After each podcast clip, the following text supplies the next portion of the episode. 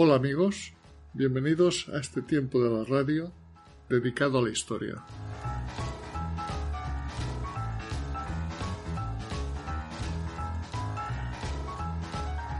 La Tierra se formó hace 4.600 millones de años, casi nada. A lo largo de ese tiempo ha sufrido múltiples variaciones en cuanto a la composición del aire y el clima existente. Los primeros primates homínidos que se conocen son los australopitecos que aparecieron en África hace unos 7 millones de años y que la habitaron durante 4 millones de años.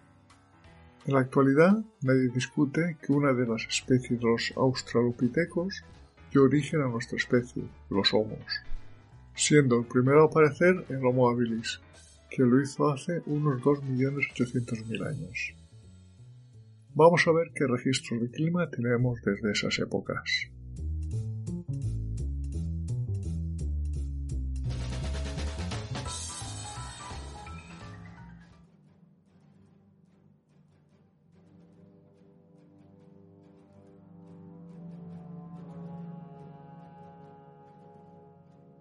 En los últimos 7 millones de años de la historia del planeta podemos distinguir dos fases climáticas.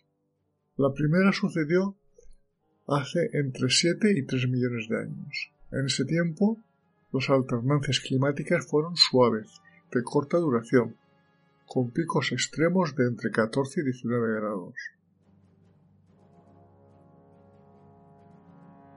En los 2 millones de años que siguieron a continuación, la temperatura fue descendiendo hasta registrar oscilaciones de duración mucho más larga, y con picos extremos de entre 17 y 9 grados de temperatura media.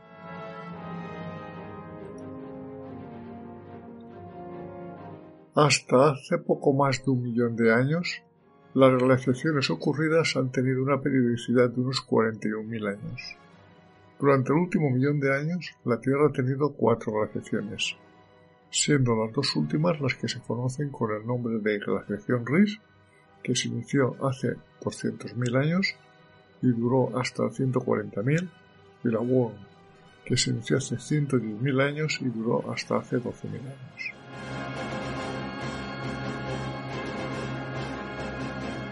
Los periodos que hay entre las glaciaciones se les conoce con el nombre de periodos interglaciales.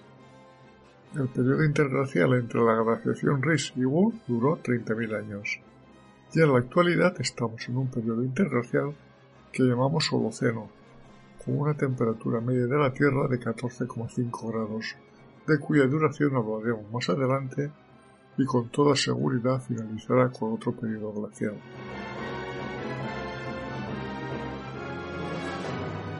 En líneas generales podríamos decir que durante las fases frías o glaciales el descenso de las temperaturas provoca el aumento de los hielos desde los polos de las grandes cadenas montañosas, posibilitando un descenso de la humedad a escala planetaria que se traduce en una importante bajada del nivel del mar. Por el contrario, y como es lógico, en las fases interglaciares el proceso es el inverso. La subida de las temperaturas disminuye considerablemente la cantidad de hielo sobre el planeta asciende el nivel de las aguas marinas, muy muchas zonas terrestres, especialmente costeras, quedan por debajo del nivel de las aguas. Las condiciones cálidas y húmedas son el ambiente propicio para la proliferación de la vegetación, que tienen los bosques y selvas sus máximos exponentes. Ni que decir que tiene que estos cambios de clima no se producen abruptamente, sino que se necesitan muchos años de transición, incluso siglos, al mismo tiempo que tanto en una glaciación como en un periodo interglacial las temperaturas no son estables. Por ejemplo, en la última glaciación, durante los primeros 80.000 años, la temperatura se mantuvo en torno a 4 grados por debajo de la media actual, pero hace 26.000 años tuvo un pico de menos de 9 grados centígrados. Durante la interglacial Risbo, la temperatura media fue de unos 2 grados por encima de la actual, aunque presentó un pico de más de 4 grados.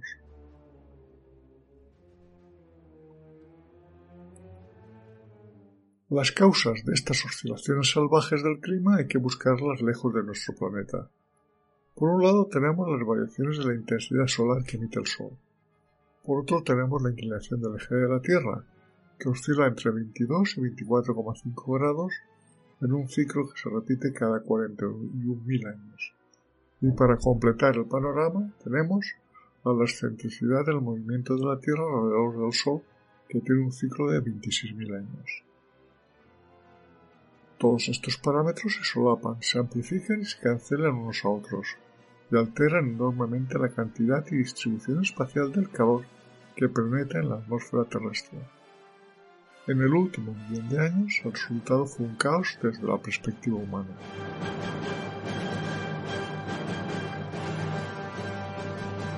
Lo que conocemos como civilización humana es una característica del periodo interglacial que estamos viviendo. La llegada de este clima más agradable se conoce como el fin del reinado del caos. Hace 12.000 años, una conjunción favorable de los ciclos orbitales provocó un calentamiento rápido y decisivo. Este calentamiento provocó que las capas de hielo se derritieran y el nivel del mar subió, pues en los últimos periodos glacial el nivel del mar había retrocedido 120 metros, y aún hace solo 8.000 años podíamos darnos el lujo de ir a pie desde Gran Bretaña hasta el continente europeo. Un clima más cálido favoreció la aparición de actividades agropecuarias empezando a cultivarse especies como el trigo y la cebada, que se encontraban en forma silvestre. La selección de semillas y terrenos más productivos marca el nacimiento de la agricultura, que también viene acompañada de la domesticación de animales para su aprovechamiento alimenticio y como fuerza de trabajo. Una alimentación más diversificada mejora las condiciones de vida de la población humana, permitiendo soportar un mayor crecimiento demográfico. El periodo comprendido entre el 6250 y el 2250 a.C. se conoce con el nombre de Holoceno Medio y fue una época con un clima especialmente propicio para el desarrollo del ser humano. El Sahara era una llanura verde con árboles, mucha vegetación y animales tropicales, ya que los monzones traían gran cantidad de nubes. El Mediterráneo era más moderado y milagrosamente fértil. Llovía todo el año. La expansión humana se aceleró sin reinos, imperios que lo impidieran. Aproximadamente desde el año 2250 a.C. empezó a instaurarse el periodo que se conoce como el Holoceno tardío. El clima global se reorganizó. Los vientos alisios del este confluyen alrededor del Ecuador y empieza la desertización del Sahara. Los veranos en el hemisferio norte se volvieron más fríos. En el Mediterráneo, la habitual alteración estacional el clima seco y húmedo es cada vez más pronunciada. Podemos decir que el clima en el Holoceno tardío es como un tío vivo que se mueve en diferentes direcciones y velocidades a la vez, y es a partir de estas fechas cuando empieza a aparecer el Egipto de los faraones, el imperio hitita, el imperio persa y la cultura griega. Todo ello referido a la zona que comprende el continente europeo y su entorno.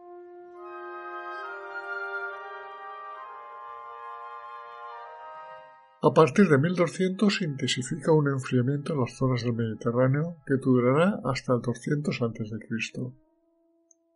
Las temperaturas son más frías, los veranos más cortos y nubosos, se producen sequías prolongadas e inundaciones. Esta situación se alargará hasta la llegada del periodo conocido como óptimo climático romano. Aún a pesar de estas condiciones, todo el mar Mediterráneo adquiere una mayor importancia como lugar de expansión y comercio. En ese primer milenio, antes de nuestra era, fenicios y griegos desarrollan su actividad por él.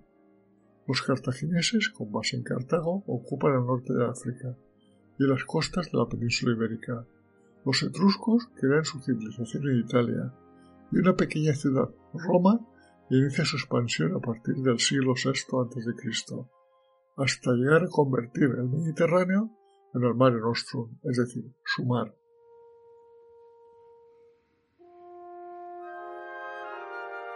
A partir del año 200 a.C.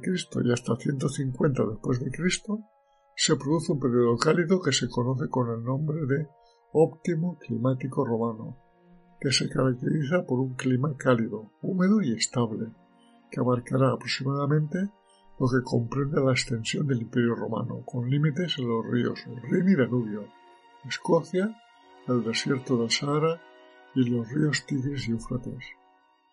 La temperatura media era un grado por encima de la temperatura actual, lo que unido a una humedad adecuada de origen a abundantes cosechas de cereales, por ejemplo, en el norte de África, que era considerado el granero de Roma, o el cultivo en Britania y Alemania de la vid, cosa impensable con la climatología actual. Hay distintas versiones sobre qué pudo causar este óptimo climático romano, desde una mayor radiación hasta un desplazamiento hacia el sur del anticiclón de las Azores. Lo cierto es que a nivel geológico, un periodo de 350 años no es significativo y su incidencia fue muy localista. Tras este periodo climático nos adentramos en lo que se conoce como el periodo transaccional romano, que empezó en el 150 y acabará en el 450. El frío, los años de sequía y especialmente la variabilidad atmosférica fueron una constante de los nuevos tiempos. El norte de África deja de recibir humedad, el granero de Roma cae, obligando a esta a buscar trigo de forma urgente en otros lugares a partir del 265. Una vez más, las oscilaciones en el Atlántico Norte hacían problemático el clima en Europa. Si el anticiclón de las Azores está fuerte, las lluvias se desplazan hacia el norte de Europa. Y cuando éste se debilita o se desplaza hacia el sur, las lluvias entran al Mediterráneo. En el siglo IV se presentan grandes hambrunas y sequías. Durante el 450 al 530 aproximadamente asistimos al preludio de la pequeña edad de hielo de la antigüedad tardía. Esta empieza significativamente en el 536, que fue considerado el año sin verano. Durante todo el año el sol proyectó su luz sin brillo, como la luna, y se parecía sobremanera al sol durante un eclipse. A partir del 536 hubo una enorme erupción volcánica en el hemisferio norte, que lanzó megatones de aerosoles de sulfato a la estratosfera. No conocemos la identidad exacta del volcán, pero los efectos eran visibles en Constantinopla a finales de marzo. Otra erupción hubo en el 540, que ha dejado rastro en ambos polos. Durante dos veces en cuatro años, la Tierra escupió gigantescas nubes de sulfato a la estratosfera que bloquearon la entrada de la energía solar. Un cronista definió el tiempo climático de estos años como un invierno sin tormentas, una primavera sin templanza y un verano sin calor. La década del 536 al 545 fue la más fría de los últimos dos mil años. Había entrado en pleno la pequeña edad de hielo de la antigüedad tardía.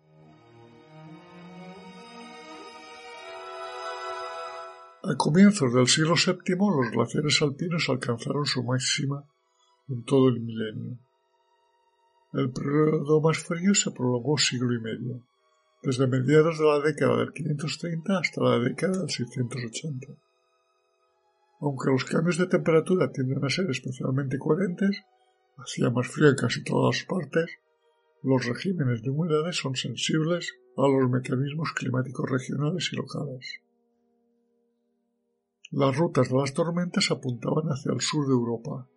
En la pequeña edad de hielo de la antigüedad tardía, unas temperaturas globalmente más frías se solaparon con una fase de gradiente de bajas presiones en el Atlántico Norte, lo cual tuvo consecuencias complejas en todo el hemisferio norte, como fueron las frecuentes inundaciones de la Italia del siglo VI, siendo los inviernos más intensos y nevaba más en las tierras altas. Existe en este periodo un escrito de Procopio de Cesarea en el que refleja que había hielo deslizándose por las aguas del Nilo.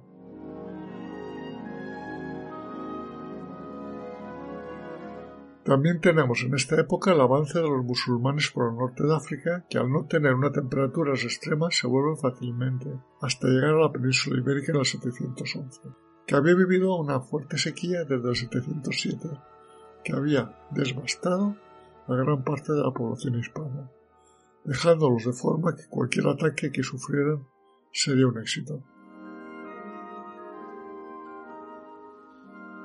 Este es un periodo muy complicado para la Europa cristiana, pues por el sur avanzan las fuerzas musulmanas y por el norte son los vikingos huyendo de climas muy extremos y los pueblos aposentados en el centro de Europa se ven obligados a bajar hacia zonas más meridionales, como Italia y España, pues no pueden comer, les es imposible cultivar la tierra con tanto frío.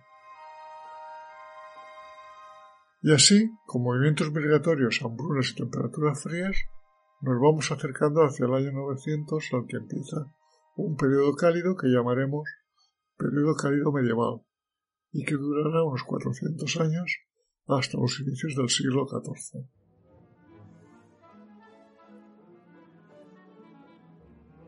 Ya a finales del siglo IX empiezan a notarse en determinados sitios este periodo cálido. Los vikingos empiezan a bajar por el Océano Atlántico rumbo al oeste. Llegan hasta Islandia en el 874, Groenlandia en el 985 y posiblemente hasta Canadá en torno al año 1000. Viajes estos imposibles 200 años antes por las condiciones climáticas. No solo llegaban a estas tierras, sino que se asientan y crean colonias perdurables en función de la agricultura y ganadería sostenible y la pesca abundante. Estas colonias perdurarán hasta 1342, en que la llegada de un nuevo periodo frío hace imposible la travesía atlántica. En Europa, este periodo cálido supuso un aumento de la temperatura entre 1,5 y 3 grados, más lluvia y un tiempo más estable. A partir del siglo XI, con una economía en auge y la ausencia de invasiones externas, las ciudades empiezan a desarrollarse. Nuevas tierras de cultivo pasto son ganadas por agricultores y ganaderos a bosques, a humedales e incluso al mar, como sucede en Holanda. Las innovaciones técnicas en el arado, las colleras para los caballos, mejoran la producción de las fértiles tierras del viejo continente. La vid vuelve a Inglaterra y los olivos al norte de Francia. En Castilla, Alfonso X el Sabio crea la mesta para la producción de la oveja merina traída en su momento por los musulmanes a la península ibérica. Las expectativas de buenas cosechas año tras año, favorecidas por un clima benigno, aumentan la natalidad. La población europea llega a los 80 millones de habitantes a mediados del siglo XIV cuando a principios del siglo XI estaba en torno a los 35 millones.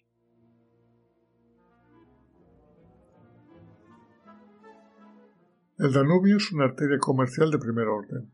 Las rutas que enlazan el norte de Italia y los Países Bajos convergen en las importantes ferias de Champagne, donde se ofrecen y compran productos de todos los lugares.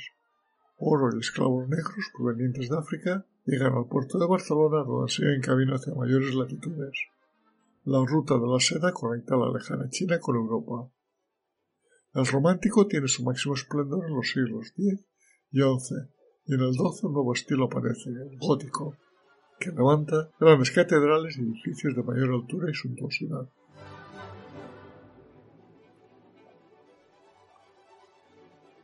Si investigamos las causas que originaron este periodo cálido, nos encontramos con las clásicas.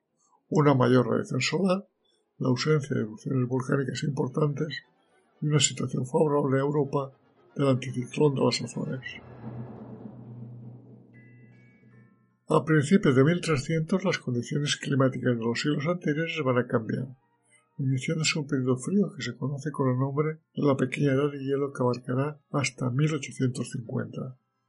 Dentro de este periodo hay un subperiodo especialmente muy frío, entre el 1645 y el 1715, que se conoce con el nombre de mínimo de Monde.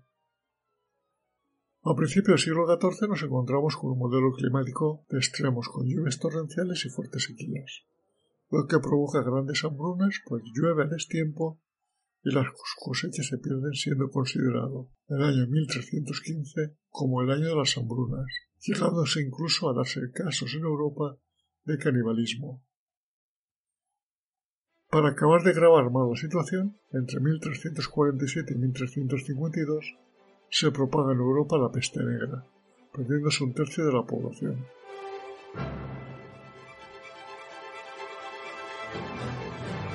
A mitad del siglo XV nos encontramos con unas decenas de años en los que el clima se suaviza un poco y permite sobre todo en Inglaterra y Países Bajos el crecimiento de la sociedad y el inicio del desarrollo preindustrial. Las colonizaciones portuguesas y españolas comenzaron a globalizar la economía y tras ellos irían los ingleses, holandeses, franceses con importantes avances de la navegación que distanciaron tecnológicamente Europa del resto del mundo. A mitad del siglo XVII, cuando el mínimo de moda, la menor actividad solar provocó un descenso de temperaturas que ya recogieron los artistas de la época en diversos cuadros cuando pintaban el Rin o Támesis completamente helados. A finales del siglo XVIII se producen grandes hambrunas, especialmente en Francia en los años 1786, 1787 y 1788 con grandes olas de fríos que hicieron que el Sena se helara su paso por París durante más de 50 días. Como consecuencia de ello, el pueblo francés se levanta pidiendo lo básico para subsistir, dando origen a la Revolución Francesa en 1789.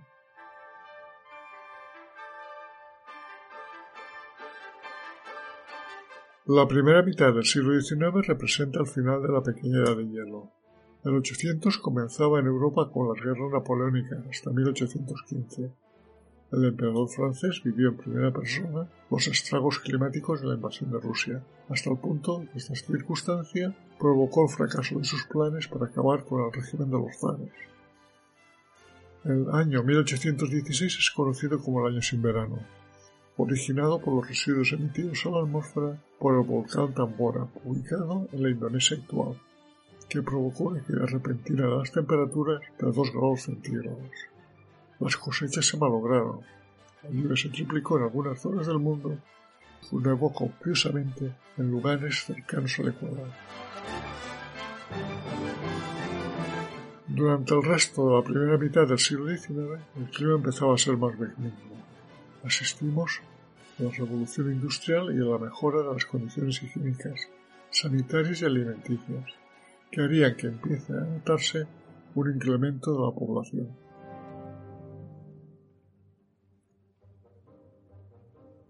A mediados del siglo XIX se produce el paso de la pequeña edad de hielo a la etapa actual, que se caracteriza básicamente por un aumento de las temperaturas generalizado y prolongado en el tiempo, con la excepción de la década de 1950 1980, donde observamos un ligero descenso térmico. La última ola de frío intenso se dio en Europa en el invierno de 1884 a 1885, en la que el Támesis se heló ligeramente, pero no se cubrió totalmente con una capa sólida, como sucedía en siglos anteriores.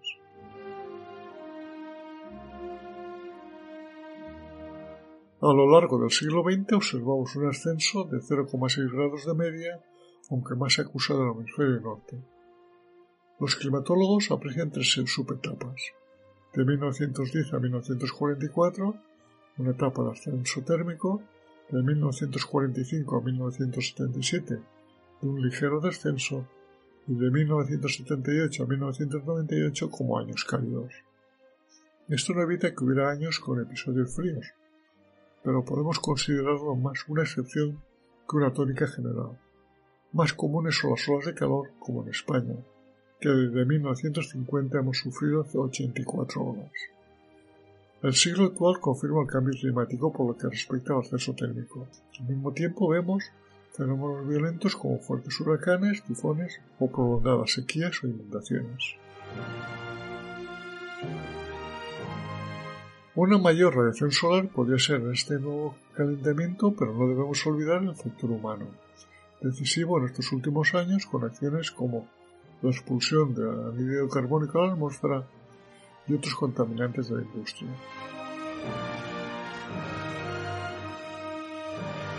En el 2020 la temperatura media de la Tierra era de 1,2 grados centígrados superior a la etapa preindustrial, lo que nos hace llegar a una simple reflexión.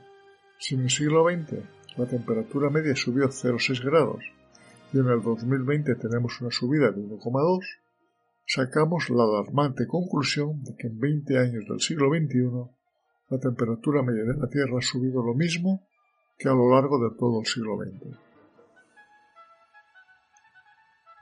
Y ahora, amigo oyente, la pregunta del millón.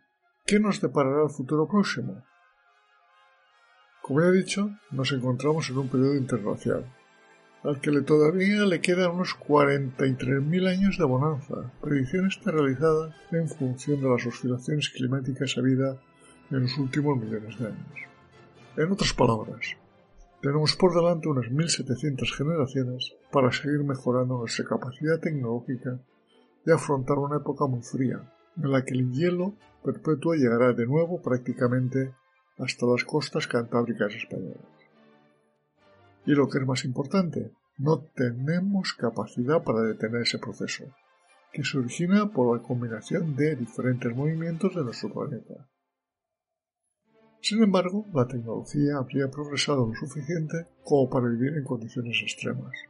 Pero para que nuestra especie pueda vivir en ese momento, los humanos actuales hemos de tener la suficiente sensatez para evitar que el clima se modifique de manera artificial hasta una situación insostenible.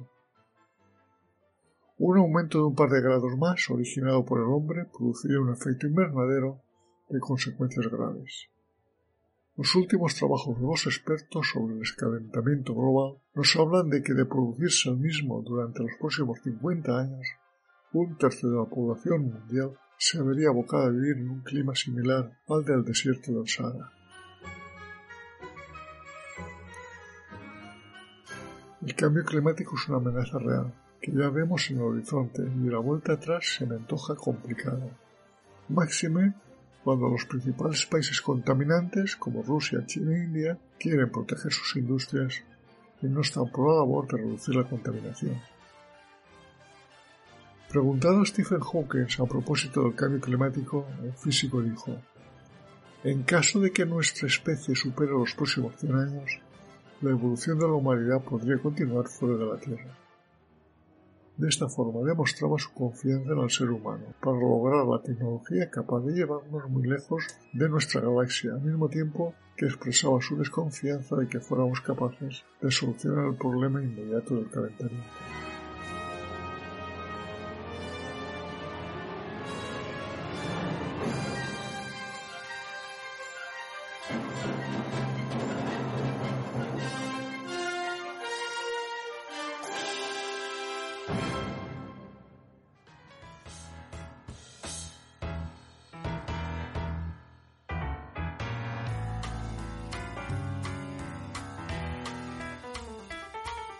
Si estás interesado en otros temas de historia, nos puedes seguir en YouTube en mi canal Desde mi retiro y en Evox, Spotify y Google Podcast en el canal Un poco de historia.